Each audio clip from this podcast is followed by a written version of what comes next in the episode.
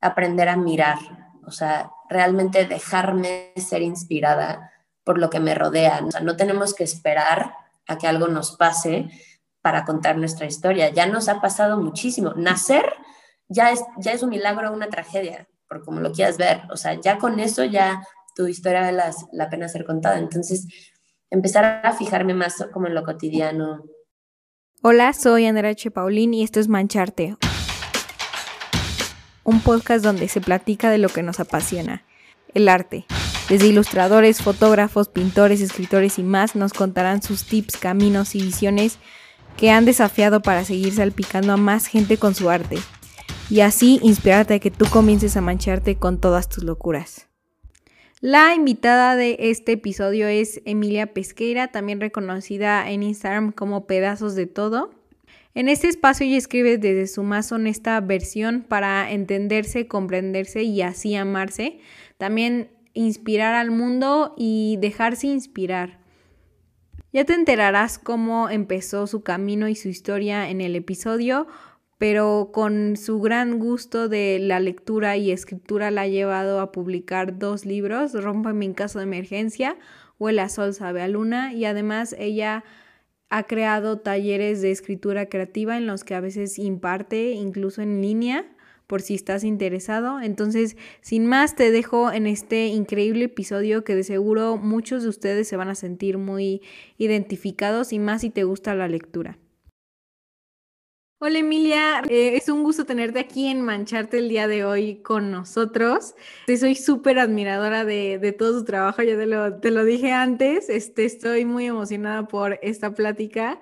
Y bueno, o sea, empezando, me gusta saber cómo empiezan los artistas que están aquí en el show y, o sea, cómo, cómo es que encontraron este safe place de lo que es el arte y en tu caso, pues, la escritura y la lectura. Pues antes que nada, gracias por la invitación. Qué cool, estoy muy emocionada y espero que quienes lo estén escuchando igual les guste.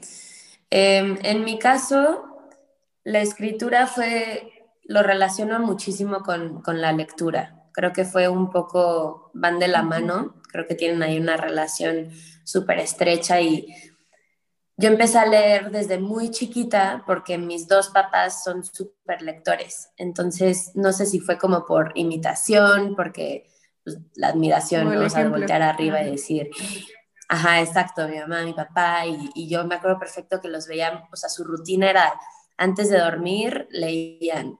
Y, y entonces los empecé a copiar Después obviamente me empezó a gustar mucho, después llegó un punto en el que me gustó a nivel un poco preocupante, yo creo. Sí, te la pasabas de que leíamos leyendo muchísimo, muchísimo.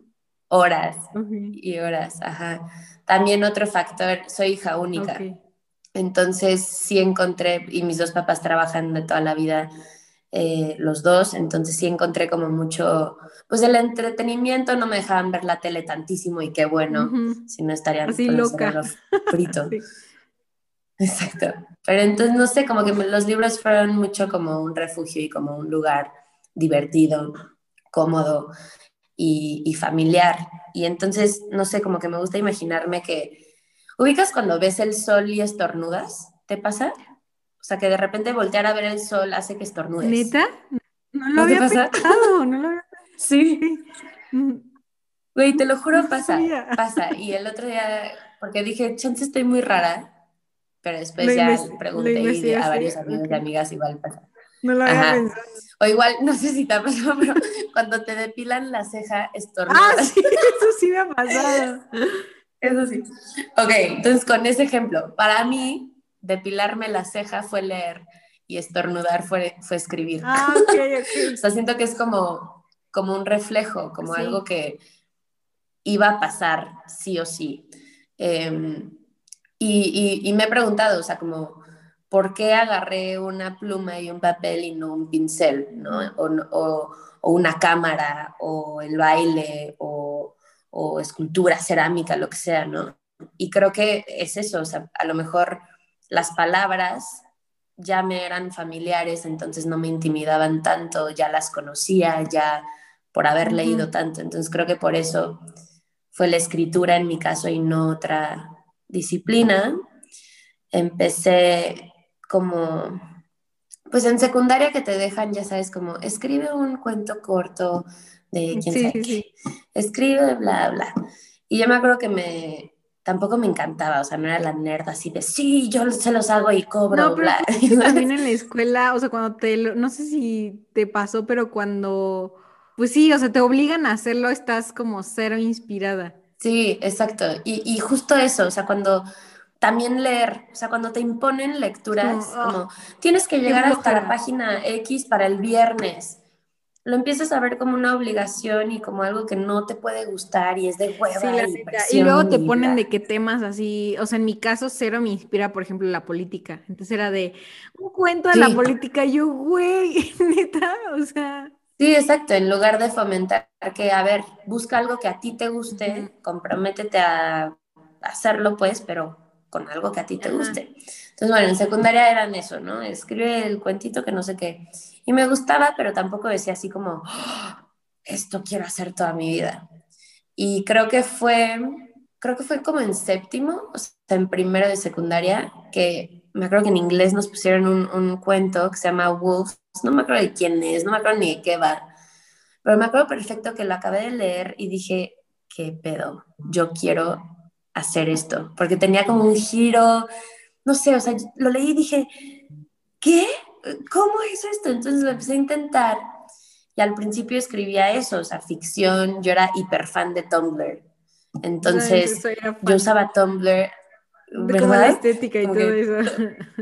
Exacto, exacto. Gracias a Tumblr, Lana del Rey, yo sé, todas esas cosas y veía que había un buen de fanfiction, o sea, de gente que del mundo de Harry Potter y que escribía historias y bla, ¿no? Entonces yo empecé como a medio intentar eso, no me latió, pero nunca dejé de escribir, pero no tanto. Y fue hasta prepa o tercero de secundaria que pues es una edad donde empiezas a, a experimentar muchísimas emociones, muchísimas vivencias nuevas, que empiezas a hacer de cierto modo independiente, o sea, en el sentido de tú contigo contra el mundo, ¿no? Y sobre todo que a esa edad puede ser súper difícil, o, sea, los círculos sociales, la gente en secundaria puede ser bien mierda o puede ser increíble, ¿no? Entonces, siento que el toparme con todo eso nuevo y todo eso a veces difícil de gestionar y otras increíble, ahí fue cuando empecé a escribir más como no poesía, pero más textos de para yo entender qué es lo que estaba sintiendo, qué es lo que estaba viviendo. Y el formato creo que en realidad nunca me importó y a la fecha no me importa. Por eso nunca sé cómo, cuando me dicen, ¿pero qué escribes? No sé, son como textos híbridos. Ajá, o sea, como lo que me salga ese día. Puede ser que hoy estaba más en mood de ficción combinado con sentimientos, ¿no? Exacto.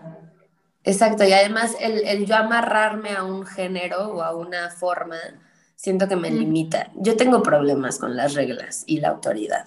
Entonces también es evidente como en, mi trabajo, no me gusta decir, escribo poesía o escribo narrativa o escribo ensayo, escribo, punto. O sea, no creo que debería de, importar tantísimo em, si cabe dentro de un género o no.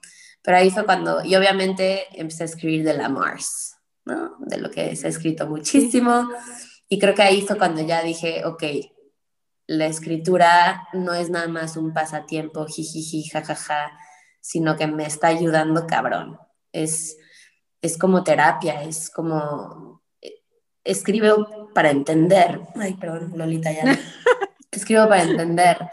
Y, y creo que no puedo sanar algo que no entiendo. Entonces también hay ciertas cosas que, escribo para sanar, pero sobre todo para entenderme, conocerme, y creo que eso es como lo más chingón que le he sacado a, la escritura. ¿Y cuándo fue cuando ya lo, lo, empezaste a hacer? O sea, porque creo que una cosa es como hacerlo para ti y otra cosa ya es, ok, esta soy yo y se lo voy a mostrar al mundo. Sí. En, en prepa yo se lo enseñaba de que a mis amigas, algunas cosas que escribía. Y si era, sea, es, es, es, difícil y a la fecha me cuesta porque no es como, ay, güey, ven a verme a mi partido de boli, venme jugar y, y si juego mal, pues qué oso. pero escribir, o sea, lee esto que escribí o, es como desnudarte, es desnudarte frente a esa persona y después además preguntarle si le gusta lo que ve. O sea, es, es, un, es vulnerabilizarte cabrón y, pero también es cuando alguien dice, oye, me gustó, aunque sea el comentario, o está cool, pero más el, ¿te entiendo? Puta, ahí lo vale todo. O sea, por eso compartes. Sea, es, es, un abrazo. Entonces empecé con ellas y luego me fui de viaje con mis papás, tuve la oportunidad de ir a, a New York. Y ahí estábamos en un restaurante y empecé a escribir en la servilleta, una servilleta de papel. Y ya pues hay una frase, nos fuimos y mi papá le, le tomó foto y ya después me la enseñó y me dijo, deberías de publicarla, porque yo era la típica que en mi café, ya sabes, el de cartoncito escribía en la servilleta, en la cajetilla, en donde sea, ¿no? Me dijo, deberías de publicarlo. Y yo, mm, sí, pero no en mi perfil con mi nombre. Y así fue como nació Pedazos de Todo. La, la verdad, su origen es un poco desde el miedo. O sea, desde el miedo de decir, esta soy yo y... y, o sea, al principio era, estaba como anónimo. Ajá, sí, o sea, pedazos de todo, yo no puedo, ahorita dice pedazos de todo y abajo ya Ajá. Pero antes era pedazos de todo, punto. o sea, nadie, nadie, sabía quién era. Eh, y así estuve yo creo que algunos meses. Después ya me cacharon mis amigas y mis amigos, como que la encontraron y dijeron, güey, este eres tú. Y eso también estuvo padre porque fue el, demostrar que como que mi voz está presente, o sea, mis amigas lo pudieron identificar, pudieron decir como, güey, esta me suena un chingo a ti. Siento que eres o sea, como hasta el estilo, la vibra y todo, el hecho de que sepan que eres tú. Ajá, y, exacto, y te pone a pensar como, ¿cómo? ¿Por? o sea, ¿qué hago que, que te hace pensar que soy yo? Y, y muchas veces, o sea, yo a la fecha como que no lo puedo explicar, no te puedo decir, ah, sí, uso estas palabras o escribo de esta, ¿no? Pero entiendo cuando me dicen como, es que es tu estilo. Y eso me gusta, es como ir poco a poco encontrando tu, tu voz. Y ya puse mi nombre hace como... O sea, eso fue 2016, fue Semana Santa 2016 que empecé con pedazos de todo. Ya hace casi cinco años, cumplo cinco años. Y yo creo que puse mi nombre hace tres, o sea, dos años yo creo que ah, estuvo así como que quien me preguntaba decía sí, o sea, tampoco lo ocultaba de que no, no soy yo. así Gossip Girl, pero pedazos de todo. Exacto. Exacto. Pero tampoco lo gritaba hacia los cuatro vientos. Em, y, y, sí, empecé escribiendo en, en objetos, en cosas, en, lugares, frases chiquitas, y eso era lo que publicaba y empezó a pegar benditos hashtags y cuentas con, con muchos seguidores que, que te comparten y, y, así.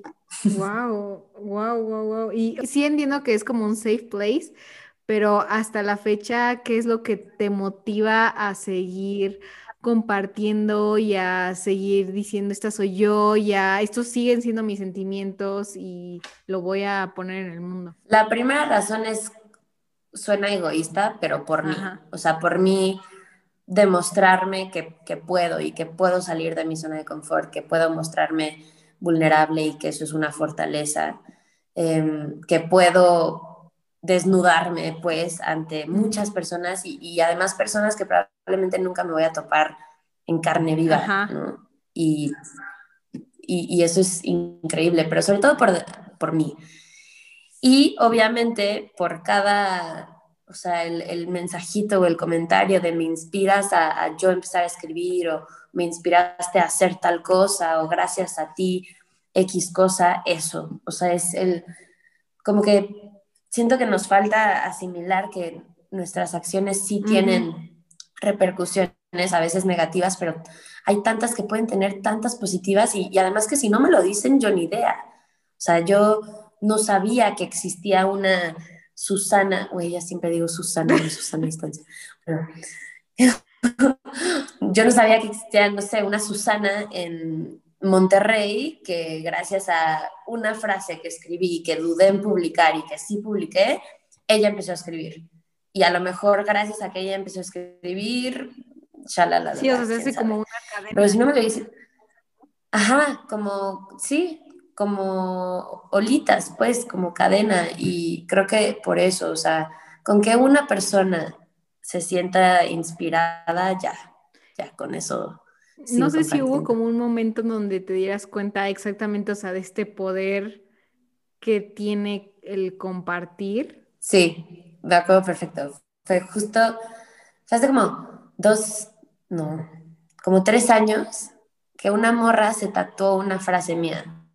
O sea, fue la primera vez que me mandaron que, que se habían tatuado. Y ya me, me, acuerdo que me llegó el mensaje, vi la foto y empecé a llorar. Y mi papá me dijo, si entiendes lo que está pasando, o sea, una persona va a tener tus pensamientos, tu creatividad, tu frase en su piel para siempre. Y por una razón que a lo mejor ni, ni lo puedes explicar verbalmente, o sea, se identificó tanto o le gustó tanto, no sé, que dijo, esto lo quiero cargar conmigo para siempre. Y dije, güey, ¿qué? ¿Cómo?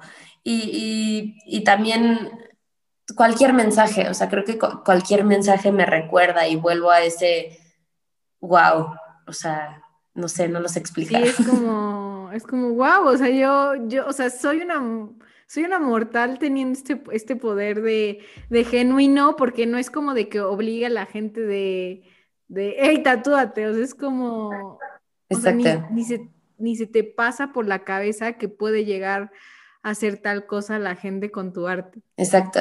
Y también, pues por todo este rollo de, de redes sociales uh -huh. que pueden ser súper nocivas uh -huh. y así, o sea, el decir, quiero esforzarme porque mi perfil sea un espacio seguro y que por lo menos intento aportar en lugar de, de, de uh -huh. quitar, que, que, la verdad en redes creo que hay, hay muchos, muchos espacios que quitan, uh -huh. que quitan muchísimo y también nuestro uso, pero quiero como, justo lo que, como lo dijiste, que me gustó, como un safe place tanto para mí, pero también para quien, quien esté y, y quien se lo tope, o sea, que se sientan como, que aquí a lo mejor espero sacar más de lo que, de lo que me va a quitar. Súper, me encanta.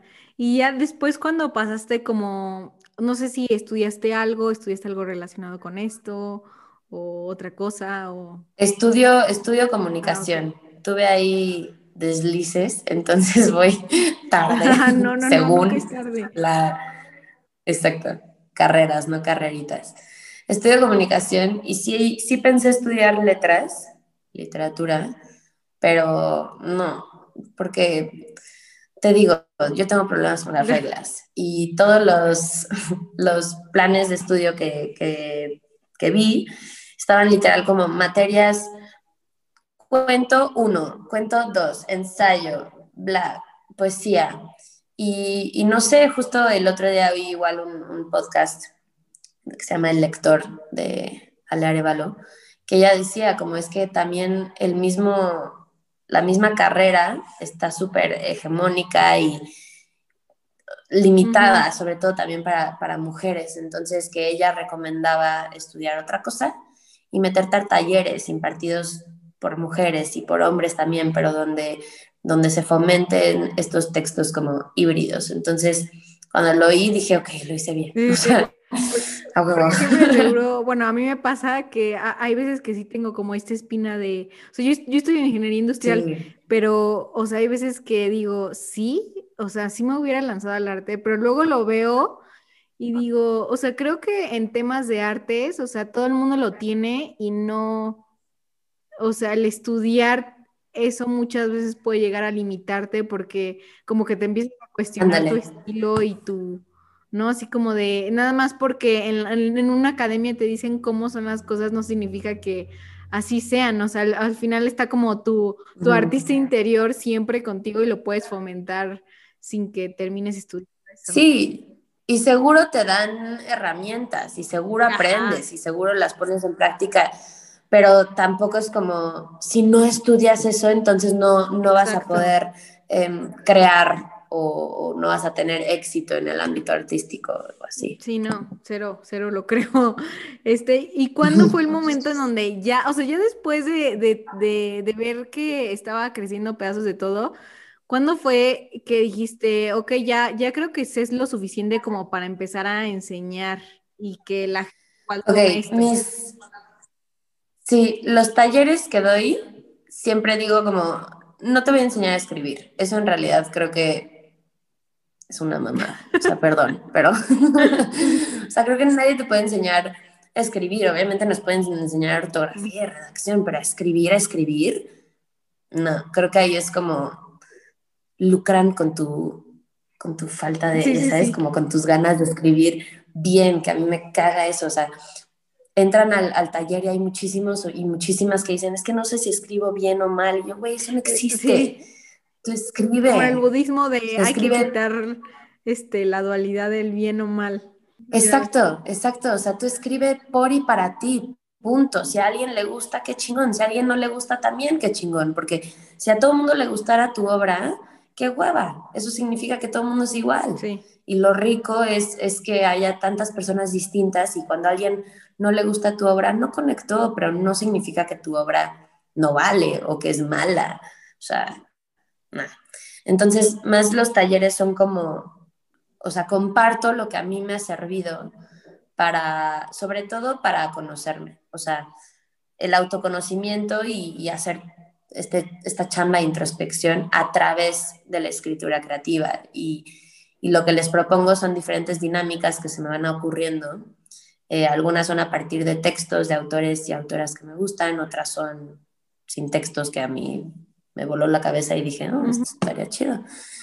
Y se las propongo como maneras, según yo, creativas de, de escribir y te digo, sin, sin forzarte a, solo puedo escribir una historia así, el formato tradicional, o solo puedo escribir poesía rimando y contando sílabas y no, o sea que hay maneras también creativas de, escribir, o sea, escribir una receta para el olvido también es un texto, escribir instrucciones para decir adiós también es un texto, escribir una lista o, o no sé, cosas así también es escribir. Y muchas veces a mí es lo que me ha ayudado, te digo, a conocerme, pero también con estos bloqueos creativos, o sea, cuando la hoja en blanco o el lienzo o lo que sea da vértigo y dices, güey, es que quiero crear, pero no me sale nada, con estas dinámicas como que lo he, lo he combatido bastante, bastante bien.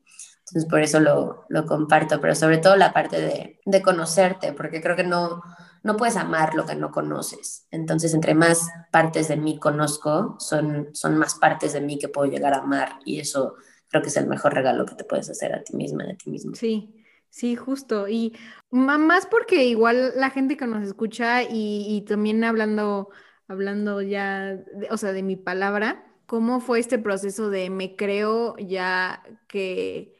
Que, que, escribo y que escribo, más allá de bien o mal, sé lo suficiente para yo enseñarte lo que sé y que te pueda ayudar. O sea, porque puede ser que gente sepa, pero no, diga, no, aún no es suficiente lo que sé, ¿sabes? no sé, le hice tantos enredos. Sí.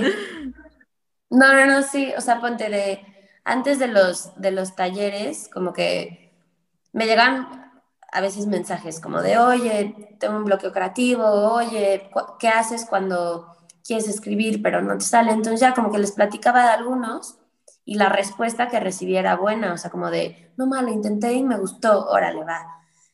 Y entonces empecé a hacer como lives donde decía, un live para escribir, sobre todo en, cuarentena empecé.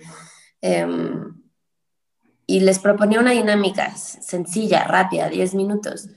Les gustaba un buen, entonces dije, ok, chance lo puedo hacer un poco más profesional el asunto, o sea, trabajar más las, las dinámicas, aterrizarlas, platicar tengo varias amigas que estudian psicología, apoyarme de otras personas, como decir, oye, ¿qué opinas de esto? Em, ¿Cómo le podemos meter a lo mejor rollo más, te digo, o sea, como de autoconocimiento, bla, bla, y ya como aterrizarla a algo más, más concreto y un proyecto. Y ahí fue cuando dije, pues chicle, pega, lo intenté primero con mis amigos y amigas, ellos fueron mis, mis conejillos de India. Este, y yo al final de que, Sí, Entonces- de que sí, te ¿sí gustó. o no? no, y la verdad es que estoy súper agradecida. La verdad es que mi gente, mis, mis círculos siempre me han apoyado muchísimo. Y la verdad, yo creo que sin, sin ellos y ellas no, no tendría mucho del, del valor que tengo para, para crear y para compartir. Y me dijeron, güey, hazlo, o sea, sácalo ya.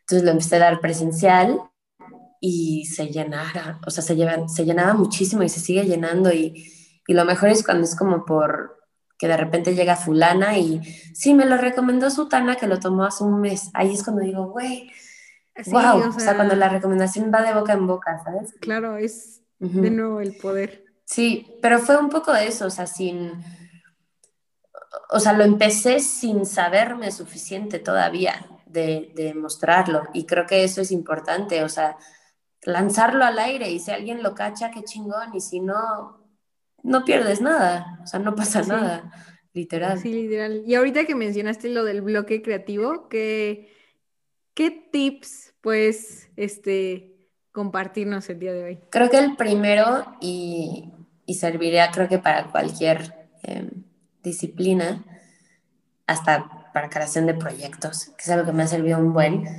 es, a mí me estimula muchísimo todo. O sea, te juro es de hueva cuando me preguntan qué te inspira, contesto todo y veo la cara de decepción de esa persona. O sea, veo su cara de, neta, neta, esa es tu Mm. respuesta.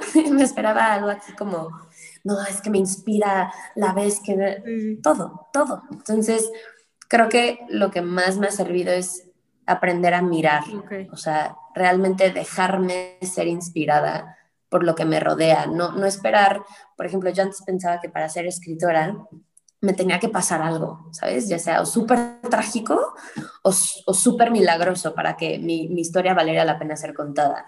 Y creo que en el ámbito artístico pasa muchísimo porque nos enseñan todas estas vidas trágicas de artistas y, y sí, ella empezó a crear porque fue abusada de mí. No, güey, o sea, no necesariamente. O él, claro, se cortó la oreja, Sí. ya sabes.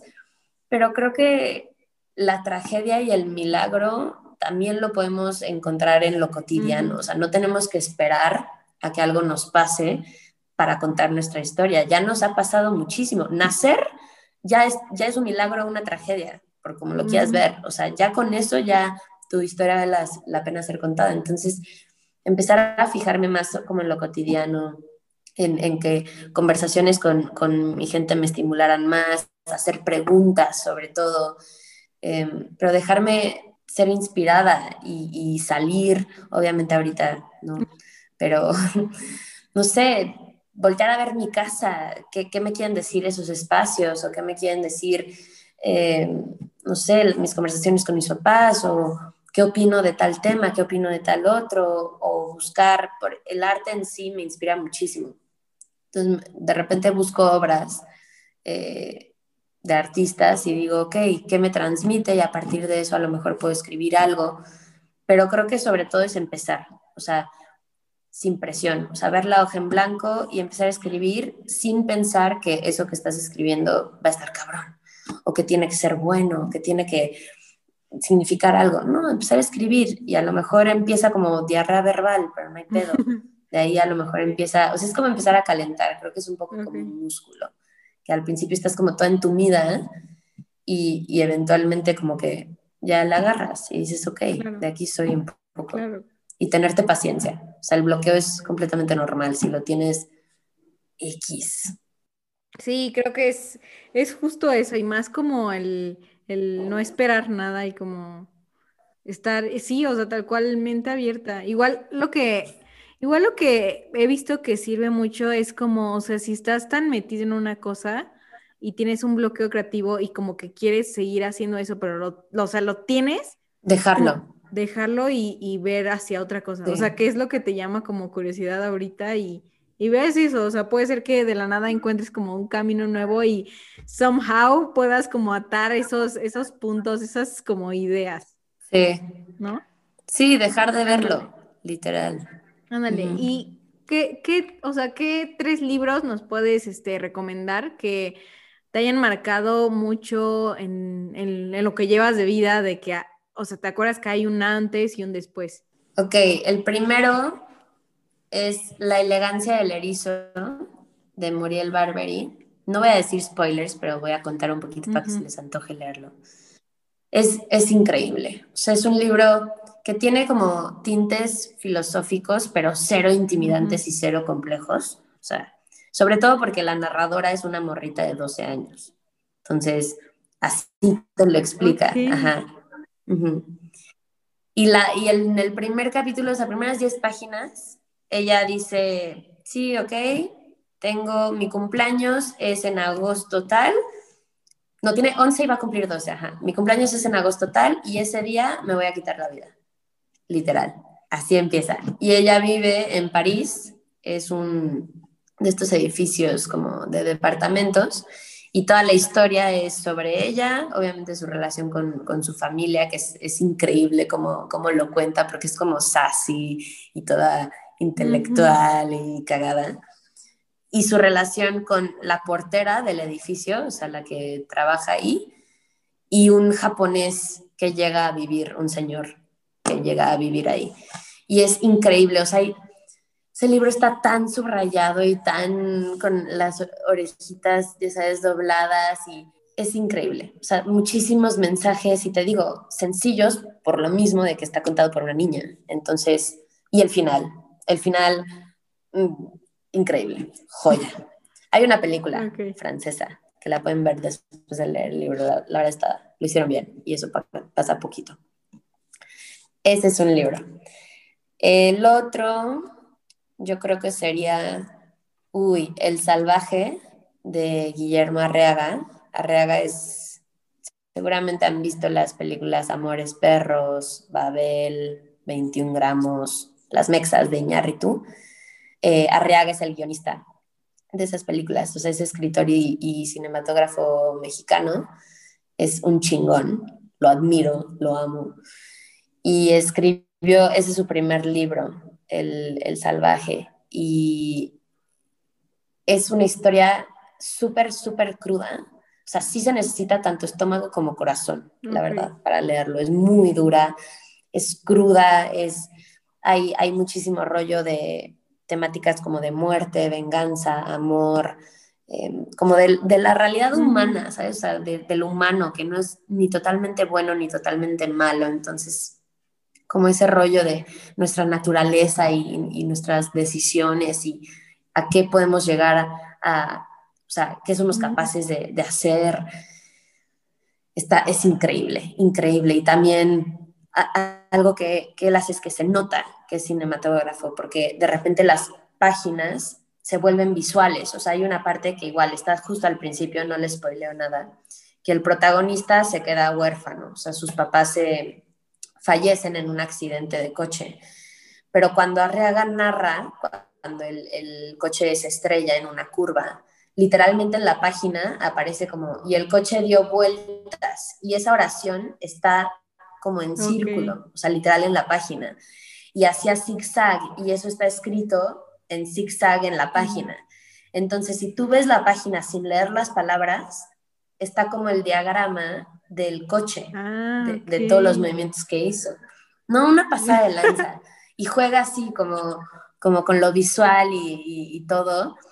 Puta, increíble. Es esos libros que dices, güey, ojalá lo pueda leer por primera vez, otra vez. O sea, tener ese primer encuentro con, una obra otra vez. Y el tercero, voy a hacer trampa, puedo decir dos más. Claro.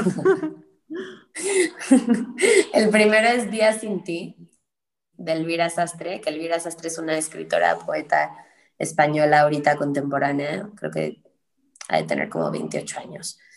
Y ese fue su primer libro, que es un poema gigante. No voy a decir más, o sea, lo tienen que leer. Día sin ti. Y el otro es Casas Vacías, de Brenda Navarro. Ella es una escritora mexicana igual ahorita contemporánea y es durísimo, pero increíble, es chiquito ese libro. Y, yo creo que ese lo leí el año pasado, creo, creo que ese fue el que más me impactó el año pasado y sí dije, me repensé tantas cosas y confirmé otras también Y, es un libro duro, o sea, es duro de leer, la verdad, no, no la pasas bien em, hasta que lo acabas y dices como, wow, crecí ahorita y está cabrón. Y justo este es un libro duro y así, este, o sea, ¿cómo, cómo manejas estos, o sea, sentimientos de, pues de que obviamente lees mucho y ves, o sea, y estás en contacto con muchas historias y te metes en el personaje y hay historias tanto que son así súper, que dices, ay, no manches, me súper inspiraron, me movieron, o sea, ¿cómo le haces para deslindarte, igual como manejar estos este, demasiados cuestionamientos en la cabeza, porque a veces que los libros pueden llegar a ser así, o de que dices, no manches, qué horrible, o sea, ¿cómo, cómo manejas todas esas emociones? Hay, hay, ponte, hay libros súper cortitos que me tardo semanas en leer y libros chonchos que me tardo en días, porque creo que es un poco el escucharme, o sea, cuando estoy leyendo, el decir, a ver, entiendo lo que está pasando, sí, más allá de la narrativa, o sea, como que hay preguntas que estoy pensando, bla, bla, y si hay mucho, dejo de leer y tengo un cuaderno donde ahí como que escribo preguntas o como notitas o... Y muchas preguntas sin respuesta. En realidad creo que subestimamos a la pregunta por sí sola. O sea, la pregunta sola sin respuesta también es, es increíble. Y hay muchas preguntas que no necesitan respuestas, nada más necesitan a alguien que las haga. Entonces tengo un cuaderno donde tengo todo eso de los libros que voy leyendo, pero creo que sobre todo es como el dejarme respirar. O sea, si hay libros que, que digo, ah, me estoy overwhelming, me estoy, estoy sintiendo mucho, em, lo cual está bien. Tampoco me intento no sentir, tampoco intento poner una barrera entre el libro y yo, o sea, me dejo estar dentro de la historia, estar dentro de las emociones, porque por lo mismo me pueden llegar a inspirar. Entonces, dejarme sentir, pero también el escucharme y el decir, cuando estoy sintiendo demasiado, me, doy un respiro. Además, no hay prisa, o sea, hay como ahorita también un rollo como de, ¿cuántos libros lees al año? Tienes que leer más, lee más rápido. como no, el chiste es disfrutarlo. Si lees una página al día, pues ni modo, o sea, es como lo disfrutas. Exacto, y, digerirlo, porque yo estoy segura que hay libros que me pude haber echado, o sea, de poder, poder, en dos días pero no hubiera sacado nada, o sea, no le pude haber exprimido nada de juguito rico, o sea, no me hubiera movido el libro. A que si me lo he hecho en dos semanas, bien, o sea, interiorizándolo, pensando, cuestionando, cuestionándome a través de la historia, todo eso, pues obviamente se vuelve una lectura mucho más rica. Claro. Y tienes como, o sea, en, en tu círculo de amigos, tienes igual alguien con quien compartir como todos tus tus pensamientos, o sea, aparte de obviamente de pedazos de todo, pero igual como esta persona en la que puedas eh, confiar artísticamente. Sí, creo que son varias, pero definitivamente la que más mejor amiga. O sea, Dan, ella estudia artes plásticas y también escribe y toma fotos increíbles y demás. Y tenemos como no un estilo similar, pero como una voz similar. O sea, creo que escribimos muchas veces de lo mismo, lo intentamos trabajar y creo que es la persona que más, o sea, donde más me ha apoyado y que más porras me echa y que es muy padre el, que sea recíproco, o sea, el decir, tú también me enseñas y tú también me aportas y tú también me inspiras. Las amigas y los amigos también, también inspiran. Y tengo otra que es fotógrafa increíble que también estudió arte, otra que estudia arquitectura, pero tiene este lado artístico muy cool. Ajá, exacto. Otra que se niega a aceptarlo, pero también es artsy, este, cosas así. Creo que, creo que me faltan hombres artsys en mi vida. La verdad, estoy rodeada como de muchos racionales, que también es padre. Sí. Pero, pero sí, mm, voy a, voy a buscar a quien adopto. Así, a lesbias de que DM de, oye, ¿quieres ser mi amigo Artsy, por favor? Sí. Rellena este, este cuestionario y solo una pregunta, ¿no? ¿Soy Artsy o no? Literal. Y, ya que ahorita sacaste dos libros, ¿cuáles? Me preguntaron que te preguntara que cuáles son los pasos este, para publicar tu libro. Pues el primero fue autopublicación. Okay. Entonces, eso está súper fácil. La neta, todo el mundo debería de, autopublicar si quiere. Sí, es, yo lo hice con la plataforma que tiene Amazon, que en ese momento se llamaba Create Space. Ahorita le cambiaron el nombre, no me acuerdo. Pero está súper fácil, literal. O sea, hay, hay servicios, o sea, puedes pagar por un, un editor, una editora, bla. Yo dije, no, yo no quiero que nadie meta mano en mi es Mi, es mi obra. Entonces, literal, exacto, literal subí el bill PDF, o sea, de Word lo pasé a PDF, subí el PDF, te dice como el, el, formato de la portada, de la contraportada, del spin y demás. Se lo mandé a una amiga que es artsy, le dije, güey, estas son tus reglas, por favor, hazme la portada. Lo hizo em, y ya lo subes y en tres días te dicen, excelente, ya está. Y es print on demand, o sea, cada vez que alguien lo compra, se imprime y se manda. Entonces no está ese rollo de tengo que apostar y pagar por 500 ejemplares y a lo mejor vendo 100 o, o vendo 500 en un día y ahora tengo que volver. ¿Me explico? es como te quitas un poco esa, esa, supercarga. Ajá, de encima. Y, y también para probar, para ver si, si se mueve, si es algo que quieres eh, seguir haciendo. Y el segundo, la verdad es, fue, ese ya fue con editorial, con Valparaíso, que es una editorial española, y ese fue por, por redes. O sea, si nunca hubiera empezado con pedazos de todo, si nunca me hubiera animado y, y, vencido ese miedo de, de, de compartir, no tendría ningún libro publicado, porque a partir de pedazos fue que me animé a publicar el primero, a, auto, a autopublicarlo, y el segundo me buscaron a partir de pedazos, o sea, me escribieron a Instagram, literal, de que hola. Queremos publicar. Y yo ya conocí esa editorial y fue increíble. Entonces ya con ellos. Wow. Ok. Respondida. Este, ¿cuál es, ¿Cuál es el mensaje el día de hoy, porque digo, hay muchas versiones de Emilia, ¿no? Y eh, en el futuro va a haber más. Entonces, hoy, si, o sea, ¿qué mensaje le darías al mundo si hipotéticamente le llegara a todos por un WhatsApp hoy? De lo, que, lo sea? que sea. Así, esto soy yo y quiero decir esto. No más. Está buena esa pregunta, te odio. creo que, creo que todo lo puedo, o sea, sí, sí, les diría a la gente que, que trabajen su intolerancia. O sea, creo que hay tantos temas sistemáticos, tantos movimientos, que en realidad podemos llevarlos y, desmenuzarlos hasta la intolerancia. O sea, creo que a partir de la intolerancia nacen muchísimas cosas mierda, em, que obviamente se traducen en muchas otras, ¿no? Y tienen sus ramas y complejidades y demás, ¿no? Pero Creo que si el mundo fuera un poco más, no, no un poco, un chingo más eh, tolerante, creo que muchos temas sistemáticos se, a lo mejor no desaparecerían, pero un poco, por lo menos. Entonces, eso. Y voy a hacer trampa, porque es un mensaje WhatsApp medio largo. Trabajar la intolerancia y que nunca pierdan su, su, capacidad de asombro. O sea, esa de los niños chiquitos, güey, eso de...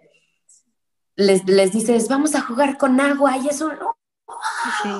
Ya sabes, y, y, el dejarte asombrar por el mundo y que todo sea como, no más. Ajá, exacto, esa capacidad de asombro creo que es, es para mí de las cosas más importantes del mundo y que con eso creo que podemos vivir de manera mucho más como plena y, no quiero decir feliz, pero sí plena y, a gusto, porque tenemos eso, o sea, tenemos, me voy a dejar asombrar hoy. Y, si hoy lo único que hice fue ver series o, ni siquiera me paré de la cama, me puedo dejar asombrar por algo de hoy, si sé cómo ver. Entonces, claro, súper, me encanta.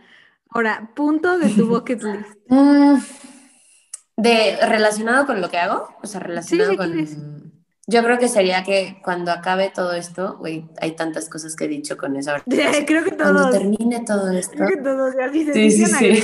que este, durante los días más.